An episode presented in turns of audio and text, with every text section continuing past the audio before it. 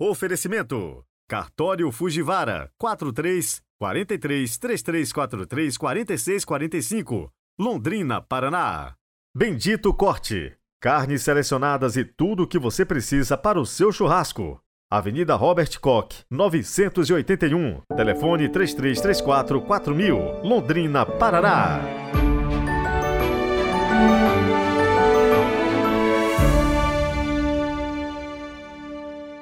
Sexta-feira, 14 de julho de 2023. Bem-vindos a mais um dia.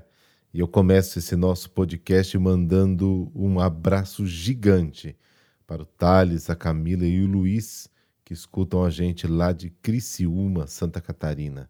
Também a Camila Rego, do Rio de Janeiro, o Diácono Pedrinho e a Lucelena, de Rolândia, no Paraná. Esse pessoal todo que escuta o Evangelho e divulga nas suas redes sociais. Deus os abençoe. E hoje também é dia da nossa enciclopédia bíblica. Estamos conhecendo como era a vida familiar no Antigo Testamento. Hoje vamos ver um pouco a figura do pai de família. Bom, o pai era o detentor da autoridade absoluta. Se quisesse, poderia até vender a filha como escrava. Imagine e nos tempos do Antigo Testamento, nos primeiros tempos, podia até condenar os filhos à morte por desobediência. Podia também mandar embora sua mulher por qualquer motivo.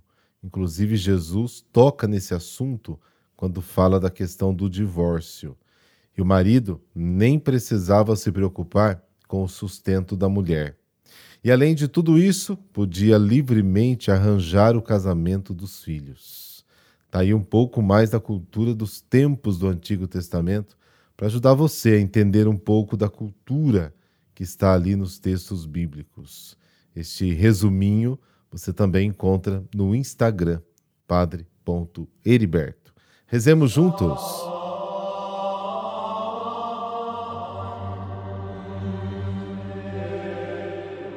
Pelo sinal da Santa Cruz, livrai-nos Deus, nosso Senhor, dos nossos inimigos. Recebei, ó Deus Todo-Poderoso, o louvor desta manhã, e concedei que no céu, unidos a vossos santos, cantemos eternamente com maior entusiasmo a vossa grande glória. Amém.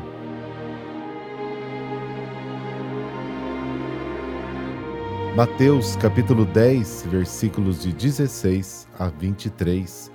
O Senhor esteja convosco, Ele está no meio de nós. Proclamação do Evangelho de Jesus Cristo segundo Mateus. Glória a vós, Senhor. Naquele tempo disse Jesus aos seus discípulos: Eis que eu vos envio como ovelhas no meio de lobos. Sede, portanto, prudentes como as serpentes e simples como as pombas. Cuidado com os homens, porque eles vos entregarão aos tribunais e vos açoitarão nas suas sinagogas. Vós sereis levados diante de governadores e reis por minha causa, para dar testemunho diante deles e das nações. Quando vos entregarem, não fiqueis preocupados como falar ou o que dizer, então naquele momento vos será indicado o que deveis dizer. Com efeito, não sereis vós que havereis de falar, mas sim o Espírito do vosso Pai é que falará através de vós. O irmão entregará à morte o próprio irmão, o pai entregará o filho, os filhos se levantarão contra seus pais e os matarão. Vós sereis odiados por todos por causa do meu nome, mas quem perseverar até o fim, esse será salvo. Quando vos perseguirem numa cidade, fugi para outra. Em verdade vos digo, vós não acabareis de percorrer as cidades de Israel antes que venha o Filho do Homem. Palavra da salvação, glória a vós, Senhor.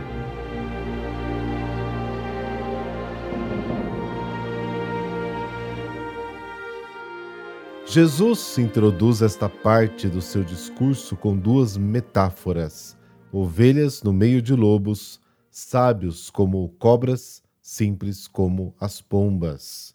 A primeira serve para mostrar o contexto difícil e perigoso em que os discípulos são enviados. Por um lado, se destaca a situação perigosa em que se encontram os discípulos quando vão em missão, e por outro, a expressão eu te envio expressa essa proteção, mesmo no que se refere à astúcia das serpentes e à simplicidade das pombas, Jesus parece relacionar duas atitudes: a confiança em Deus e a reflexão prolongada e atenta no modo de se relacionar com os outros. Jesus segue então uma ordem que à primeira vista parece marcada por uma grande desconfiança: tomai cuidado com os homens. Mas na realidade significa cuidado com possíveis perseguições, hostilidades, denúncias. A expressão irão vos levar não só faz alusão à acusação no tribunal, mas tem sobretudo um valor teológico. O discípulo que segue Jesus poderá fazer a mesma experiência do Mestre de ser entregue nas mãos dos homens. Os discípulos devem ser fortes e resistentes para dar testemunho. A sua entrega aos tribunais deve tornar-se um testemunho aos que não creem, e é a possibilidade de os poder atrair para a pessoa e a causa de Jesus, e, portanto, para o conhecimento do Evangelho. Esse aspecto positivo do testemunho é muito importante. Se caracteriza por uma fé credível e fascinante. E para que tudo isso aconteça na missão testemunho dos discípulos, é indispensável a ajuda que vem de Deus. Não se deve confiar na própria segurança ou nos próprios recursos, mas os discípulos em situações críticas, perigosas, agressivas para suas vidas encontrarão ajuda e solidariedade em Deus. O Espírito do Pai também é prometido aos discípulos para sua missão. É Ele quem opera neles quando estão empenhados na sua missão de evangelização e testemunho. O Espírito irá falar através deles. Mais uma vez, o anúncio da ameaça da expressão vai entregar, irmão contra irmão, pai contra filho, filhos contra os pais, é uma verdadeira e grande desordem nas relações sociais a fragmentação da família. As pessoas ligadas pelas relações familiares mais próximas, como pais, filhos, irmãos e irmãs, cairão na desgraça de se odiarem e de se eliminarem. Em que sentido esta divisão de famílias tem a ver com o testemunho a favor de Jesus? Este desmembramento das relações familiares pode ser causado pelas diferentes atitudes em relação a Jesus dentro da família e a expressão sereis odiados parece indicar o tema da recepção hostil por parte dos contemporâneos e seus enviados. Bem-aventurados vocês se forem insultados pelo nome de Cristo, porque o Espírito da glória, que é o Espírito de Deus, repousa sobre vocês. Que nenhum sofra como assassino, ladrão, malfeitor ou informante, mas se alguém sofre como cristão, não se envergonhe.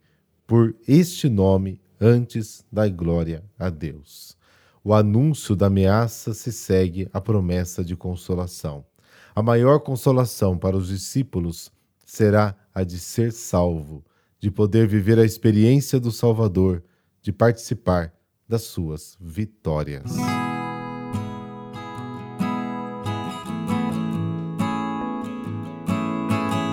São Camilo de Leles, patrono dos enfermos. Nascido no dia 25 de maio de 1550, na Vila Buccianico, em Chieti, ao sul da Itália. Filho de uma família nobre tradicional, Camilo foi gerado quando seus pais já eram idosos. Sua mãe, Camila Compelli, era uma boa cristã e cuidava da casa. Seu pai, João de Leles, um homem de carreira militar que passava muito tempo fora de casa. Os dois ficaram felizes com a chegada do filho, embora estivesse em idade avançada. Devido ao fato de sua mãe ter quase 60 anos de idade, Camilo nasceu num parto arriscado, mas uma criança saudável. Camilo cresceu sendo cuidado pela mãe, uma mulher de fé, que o educou com princípios cristãos católicos e com bons costumes. No entanto, quando ele tinha 13 anos, sua mãe faleceu e Camilo teve que ir morar com o pai, que tinha uma vida instável por conta da carreira militar e que, apesar de ser um bom cristão, era viciado em jogos, o que não era bom exemplo para o filho. Quando tinha 14 anos de idade, Camilo foi colocado para trabalhar como soldado. uma vez que seu pai percebeu que ele não gostava de estudar e era um pouco rebelde. Ele foi um bom soldado e tinha uma boa estrutura física para os serviços braçais. O jovem Camilo perdeu seu pai com 19 anos e ficou com uma situação financeira complicada, porque seu velho pai havia deixado como herança apenas suas armas, um punhal e uma espada. Camilo foi voluntário no exército veneziano. Testemunhou como era a vida de enfermos agonizantes que viviam diversas doenças. Ele também passou a conviver com uma úlcera no pé, que o fez passar dificuldades financeiras. Assim como seu pai, Camilo foi se encantando com os prazeres mundanos, levando uma vida profana e viciando-se em jogos. Em 1570, com 20 anos de idade, Camilo teve um encontro que mudaria sua vida. Conheceu um jovem frade franciscano e sentiu-se atraído pelo carisma de São Francisco de Assis. Por isso, logo pediu para ingressar na ordem, mas seu pedido não foi aceito, porque Camilo tinha o grave problema da úlcera no pé. Diagnosticado com um tumor incurável e sem dinheiro para se cuidar, Camilo partiu para Roma para pedir socorro no Hospital Santiago. No local, ele se ofereceu para trabalhar como auxiliar do enfermeiro, para assim também cuidar de sua enfermidade. Convivendo com as diversas realidades do hospital, ele foi sentindo que Deus o chamava a uma missão que seria também sua via de santificação: servir aos enfermos como se estivesse cuidando de Cristo. Camilo viveu uma bela amizade com São Felipe Neri. Sob sua orientação, voltou aos estudos aos 32 anos. Em 1584, com seus 34 anos, foi ordenado sacerdote com ardor no coração de continuar a servir os doentes e mais necessitados, Padre Camilo fundou a Irmandade dos Voluntários dos Enfermos para cuidar dos doentes pobres e miseráveis. Muitos homens de bom coração se uniram a ele nessa obra, e assim o grupo foi crescendo, tornando-se uma congregação dos voluntários dos enfermos. Em 1591, a congregação foi elevada pela Santa Sé Apostólica à categoria de ordem religiosa, sendo conhecida como Ordem dos Ministros dos Enfermos. São Camilo foi o superior da ordem durante 20 anos. Ele ensinou seus irmãos a cuidarem dos enfermos como eles precisavam ser tratados. E mesmo com as dores do seu tumor no pé, São Camilo trabalhou duro até suas forças se esgotarem e ele falecer com seus 64 anos de idade no dia 14 de julho de 1614 em Roma. No dia 29 de junho de 1746, dia da festa de São Pedro e São Paulo, o então Papa Bento XIV declarou como santo o nome de Camilo de Leles. A úlcera no pé de São Camilo de Leles sumiu assim que ele morreu. Até os dias atuais, os camilianos buscam viver os princípios deixados por São Camilo de Leles, viver um amor fraterno, amar a ordem, se unir e se dedicar ao apostolado dos enfermos, trabalhar com alegria, cooperar na obra de Deus a partir da promoção da saúde e da cura dos ferimentos. Sempre acreditar que, como filhos amados de Deus, continuamente preservar a dignidade humana entre todos. E aqui algumas frases do santo. Deixe tudo nas mãos de Deus e recorra a Nossa Senhora. Não faça a oração que corta as asas da caridade. Os doentes são a pupila e o rosto de Deus. Todos peçam a Deus que lhes dê um amor de mãe para com o próximo. Os doentes nos revelam o rosto de Deus. Tudo passa, o bem permanece. São Camilo, me ensina a ser o olhar da misericórdia para com os que sofrem e contemplar nos necessitados sempre um Cristo que espera por ser acolhido, amado, cuidado. Recorda-me sempre que, como filho amado de Deus, também preciso oferecer amor.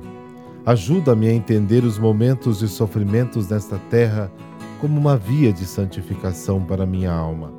Concede àqueles que cuidam de enfermos, a graça de serem amorosos e generosos na vivência do serviço. Amém. Por intercessão de São Camilo de Leles, Abençoe-vos o Deus Todo-Poderoso, Pai, Filho e Espírito Santo. Amém. Até amanhã, se Deus quiser.